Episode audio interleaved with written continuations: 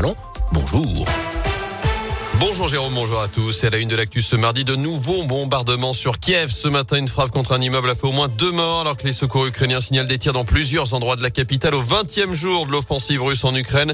De nouveaux échanges sont d'ailleurs prévus aujourd'hui entre dirigeants russes et ukrainiens. Hier, le président Zelensky a qualifié ces négociations de difficiles. Il espère désormais pouvoir rencontrer directement son homologue russe Vladimir Poutine. Chez nous, quel impact économique la guerre en Ukraine peut-elle avoir sur la vie des Français?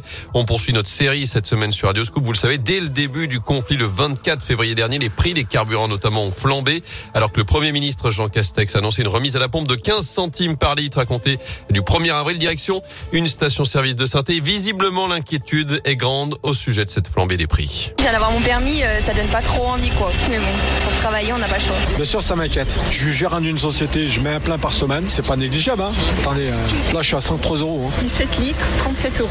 D'habitude, pour cette même somme, je fais un plein d'essence complet. On va faire comment C'est incroyable. J'ai une polo, je vais payer peut-être euh, 80 euros. Moi, je pense qu'il faut rester optimiste et tout s'arrange dans la vie. Heureusement, moi je travaille pas très loin, mais j'ai des collègues qui ont compté que ça leur revenait à peu près 6 euros par jour pour aller travailler. Bientôt, ça va coûter plus cher euh, d'aller travailler que de rester chez soi, j'ai l'impression. Une auto-école. L'essence, c'est mon carburant pour travailler, puisque moi, tous les deux jours, je mets un plein. Donc, c'est compliqué. Je pense que, honnêtement, le conflit ukrainien, ça a bon dos. ouais. Et selon Jean Castex, la mesure qui sera mise en place en avril permettra d'économiser 9 euros sur un plein de 60 litres. Le Premier ministre qui doit présenter cette semaine, certainement demain, le plan de résilience annoncé par Emmanuel Macron, plan pour aider les entreprises et les ménages les plus impactés par cette crise. En attendant, lui a trouvé une solution pour le moins originale face à cette flambée des prix des carburants. En Haute-Loire, Louis, 21 ans, décidé de laisser sa voiture à la maison et d'aller au travail à cheval. Ce n'est pas une blague, cet habitant de Lapte se rend tous les jours à Issingeau où il est serveur, une quinzaine de kilomètres à parcourir donc.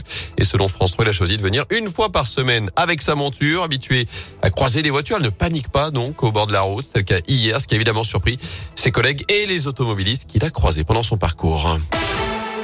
Dans l'actu également, trois malfaiteurs toujours en fuite à saint au lendemain de ce braquage d'une bijouterie à Centre 2. Les trois individus cagoulés et armés ont fait irruption dans le magasin Histoire d'Or vers 10h30 en plein milieu des clients munis de barres de fer. Ils ont réussi à repartir avec des dizaines de bijoux. Un agent a tenté de les poursuivre, mais il a été aspergé de gaz lacrymogène.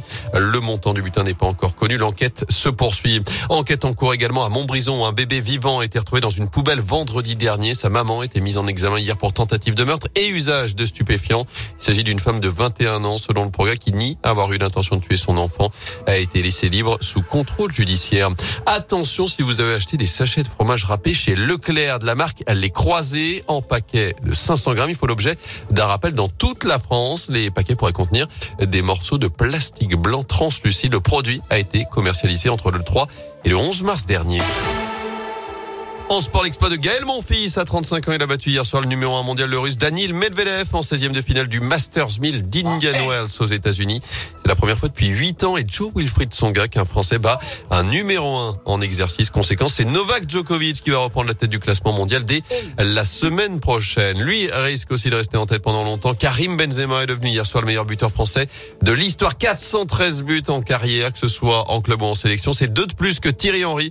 Benzema auteur d'un doublé face à Mallorca hier en championnat après son triplé la semaine dernière qui a précipité l'élimination du PSG en Ligue des Champions. Notez tout de même que Kylian Mbappé a seulement 23 ans. Lui, en est déjà à 209 buts en carrière. Ah, il a fait la moitié, quoi. À peu près.